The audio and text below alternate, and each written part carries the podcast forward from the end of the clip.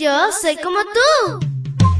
Pequeña para grandes cosas y grande para cosas menores. Te cuento que llegaste al lugar perfecto. La devoción matutina para menores.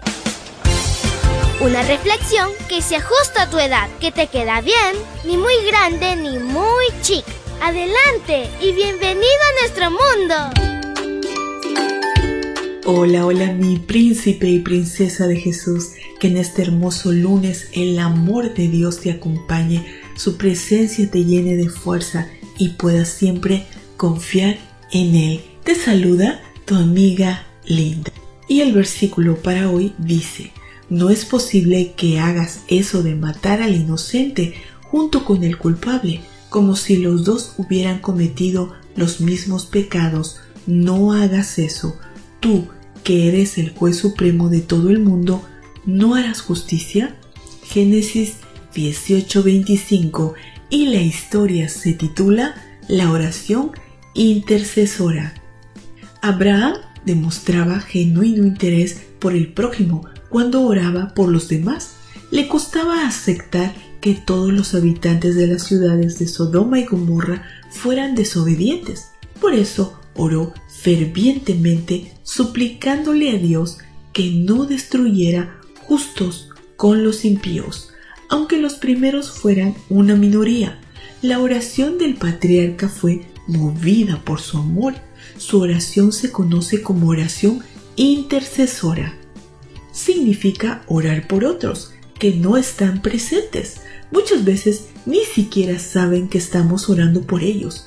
Puedes orar como Abraham cuando le pides a Dios que bendiga a las personas que viven en tu ciudad, a los gobernantes, a las personas a quienes le compras los productos que consumes, desde luego por tus amigos, tus familiares, a quienes amas, pero no han aceptado a Jesús como su Salvador.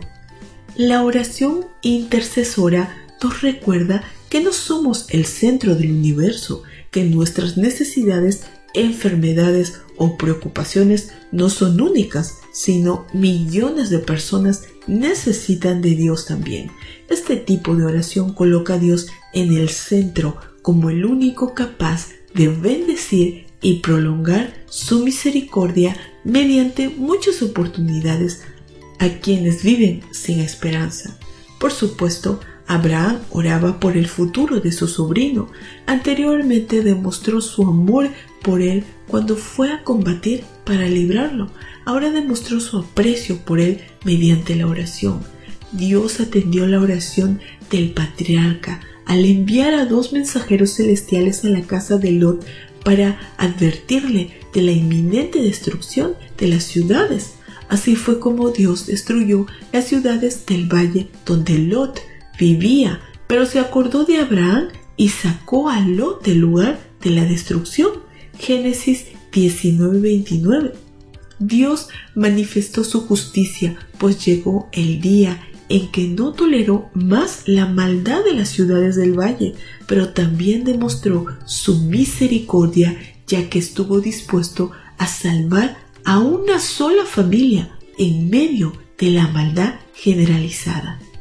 Esto es una buena noticia, si estás en tu entorno escolar o local donde nadie aún reverencia a Dios, sino solamente tú, Dios te observa, te ama, te protege y te salva.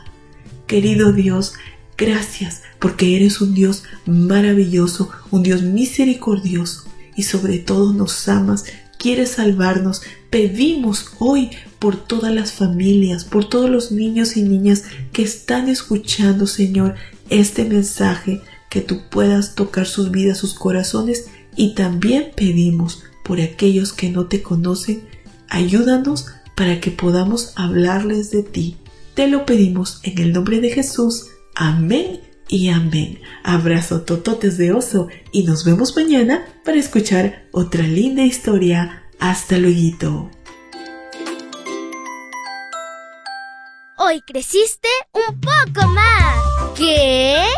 Porque crecer en Cristo es mejor. La matutina de menores llegó por el tiempo y dedicación de Canaan Seventh Day Adventist Shores and Dear Ministry.